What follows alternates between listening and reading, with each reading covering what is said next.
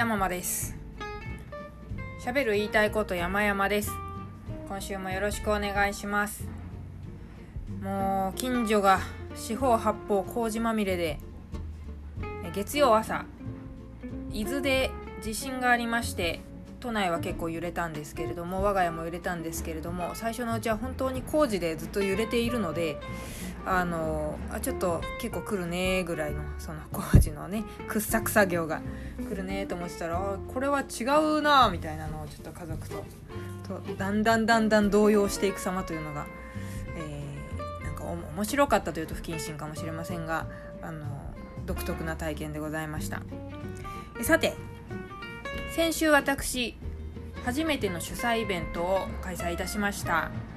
その名も書きたいこと山々会という、まあ、ブログ黙々会ですね。そのイベントに来てる間に1記事書きましょうというイベントです、えー、これをところで収録してる間もずっと工事やっててずっと揺れてんですよね。地響きがすごい。なんかもう本当にねあの申し訳ないなと思いながらもあの工事現場の方にちょっとこう一別送ってしまうわけですよね。うるせえよと。でも彼ら何も悪くないですからね。むしろ暑い中とかも工事して大変なんですけれども。でも同時期にやることないでしょうと。2件今いっぺん進いっぺんに進んでんですけれども。一応クリティカルにうるさいやつは一斉にやらないようにしてるっぽいんですね。でもそれはどっちかが終わるとどっちかが始まるということでありまして静かな日が本当に日曜日しかないっていうねしかも朝あの朝ドラが始まるとともに朝8時とともにガガガガってスタートするのでこれ夜勤の方とか結構気の毒だなと思ったりもします。ちょっと愚痴が過ぎてしまいましてすいません。そう。で、えー、ブログをもブログ黙々会をやったんですね。ちょっとそのお話なんかをしようと思います。開催いたしましたのは6月20日木曜日。私個人的に木曜日って大好きでして会社員の時から。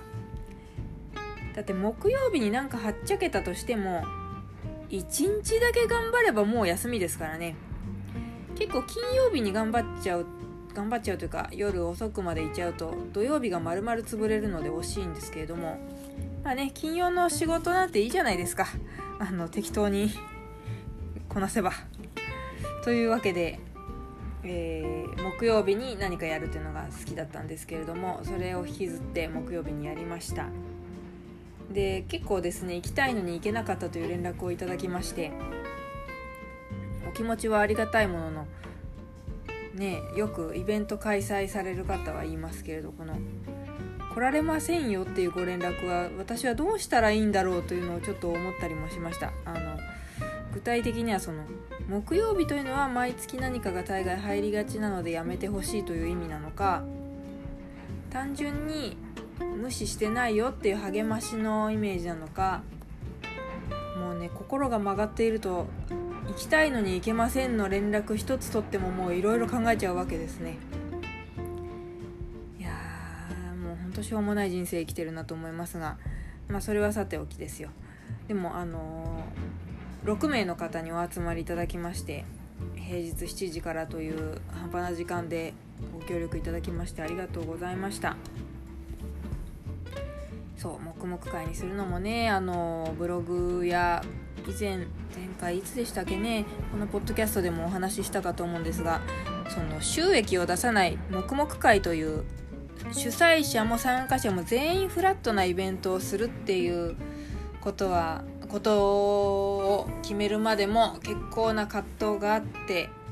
本当どうなるかと思いましたが結果6名の方にお越しいただけてすごく良かったなと思います。ちゃんと私もあの一参加者としてというイメージで参加しております。で、えー、どんな流れでやったかと言いますと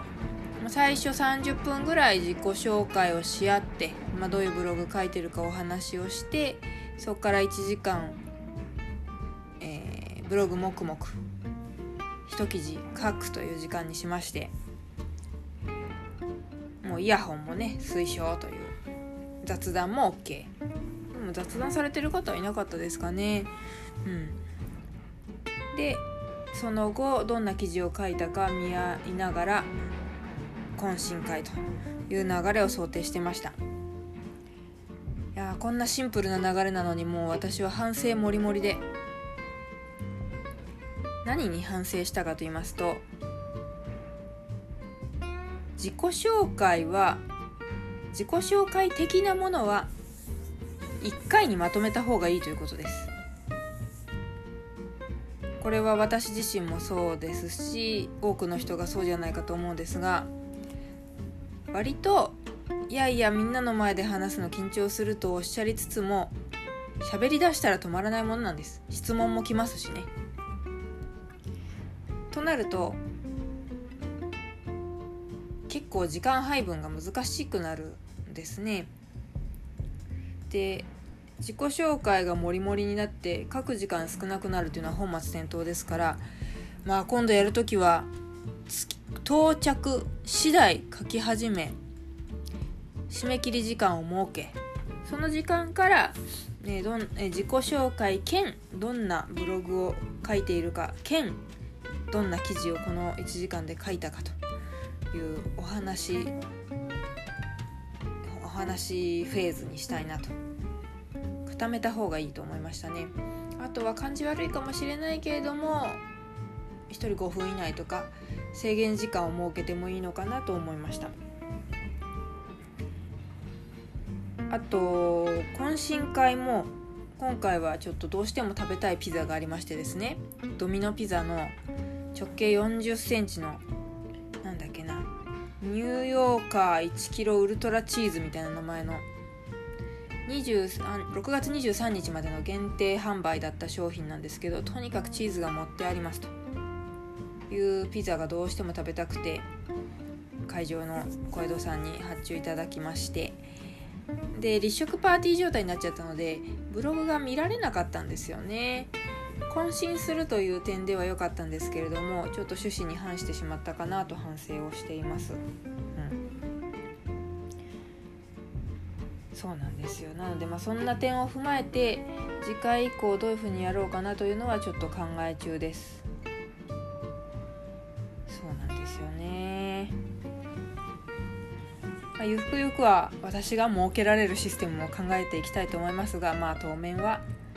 私も一参加者としてフラットな状態でやっていくんじゃないかと思います。もうね。どうしてもお金のことを考えちゃうんですよね。でもお金のことを考えてしまうのは初心者だからこそなのかもしれないです。どういう風になるかイメージがつかないので。でそんな初心者だからこそ、えー、今回会場としてお世話になったコワーキングスペース茅場町小江戸さんにお世話になることにしてよかったなというのはすごく感じておりまして小江戸さんってあのいわゆる貸し会議室方式じゃなくてえー、て言うのかな。一部屋何時間いくらじゃないんですね。1人につき1000円。会場利用費として。なので万が一ドタキャンとかが出てもそのドタキャンしたやつ分は誰も負担しなくていいんですね。それはあのイベント初心者にしてみれば大変ありがたいお話でうんとドタキャンというのが発生するものだとこう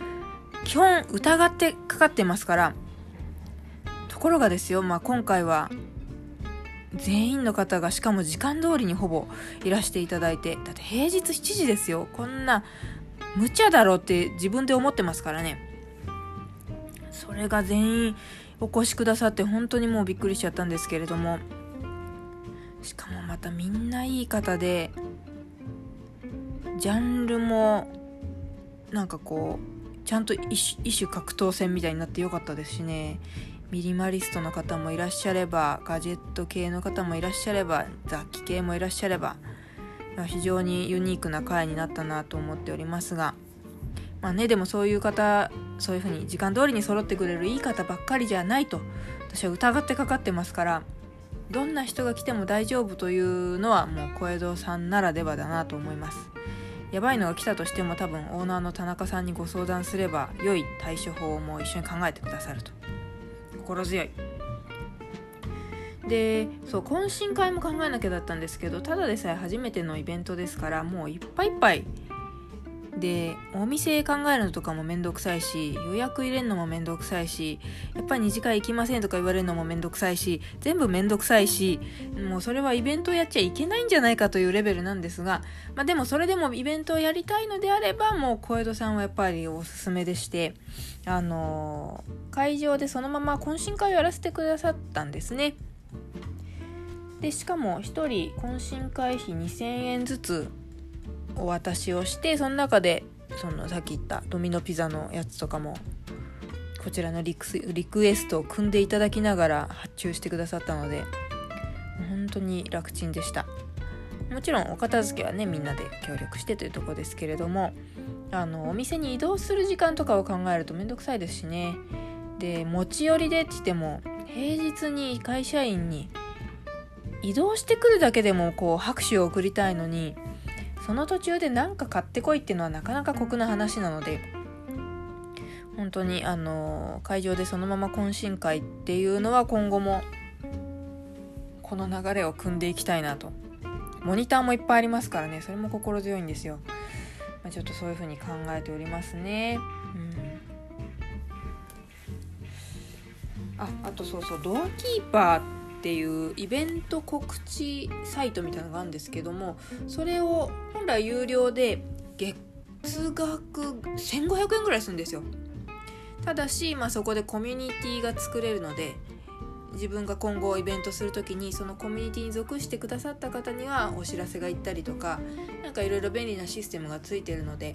分からんでもないんだけどもでもねそんなイベントちょくちょくやるわけでもないのに月1500円はなかなか痛いなと思っておりましたが小江戸さんにはスペシャルプランがあってあのただ、えーと、結論から言うとタダで使わせてくれるんですよ小江戸枠で。で、えー、とまあ、一応条件がありまして3ヶ月に1回以上小江戸の利用料のみの勉強会要はあのイベントでこう登壇した講師が儲けを出すようなそういうのじゃなくみんなフラットな、まあ、今回の黙々会みたいなことですね。それを3ヶ月に1度以上小江戸でやる。そういう人にはタダで使わせてあげますよっていう話なんですよ。3ヶ月に1度以上小江戸で黙々会され黙々会じゃなくてもいいんですけどその儲かんない。それも言い方が悪いな。参加者と主催者がこうフラットな関係の勉強会を3ヶ月に一度以上やってさえいればよそでイベントやったり儲けを出すイベントをやったりその合間にしていたとしてもそれ全部ドアキーパーという枠の中でできるというのが大変美味しいなと思いまして、まあ、そんなこんな理由がありまして小江戸さんにお世話になった次第です。いやでもあのイベントをやったことがない方は小江戸さんでやるのかなりいいなと実際やってみて思いましたね。はい、まあ、こんな感じでイベントをやりましてちょっと次回以降反省点も踏まえた野望というのがありますのでその辺りもお話しできればなと思っております。まあ機会があったらいろんな方にご参加いただきたいなとも思いますし。はい。でもあのそうだそうだ。肝心のイベントの感想。えー、1時間に1記事なんて到底書いたことがないっていう理想的な方がいっぱいいらしてくださいまして。もう本当にあの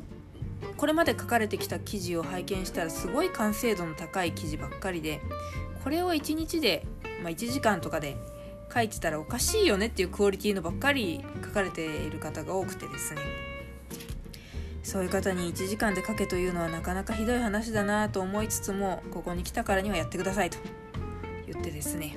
強制的にやってもらったんですけれどもいやーなんか程よく力の抜けたでも面白い記事を皆さん書いてくださってなんか感動しました。ブロガーってすごいんだなと思って。私結構タイムリミットとか決められちゃうと手が動かなくなっちゃうタイプなので皆さんのメンタルの強さも驚いたりしてすごいなと思いましたね。はい、まあ、それにメリットを感じてくださったかどうかっていうのはご本人たち次第ですけれども。まあねたまにはそういうあの気軽に書ける記事があってもいいんじゃないかなとあの読む方も気軽に読めるなと思うんですよね。あんまりこう気合が入ってない記事って。全然デメリットばっかりじゃないなということをお伝えしたくて。というわけでまあ引き続きゆるゆると何回かまあ3回ぐらいはやりたいですかね。1回こきりってやっぱダサいなと思うので。目指せ3回。まあねちょっと頑張りたいと思います。少し長くお話ししてしまいましたが今日のところはこれで失礼いたします。イベント来てくださった方はどうもありがとうございました。では失礼します。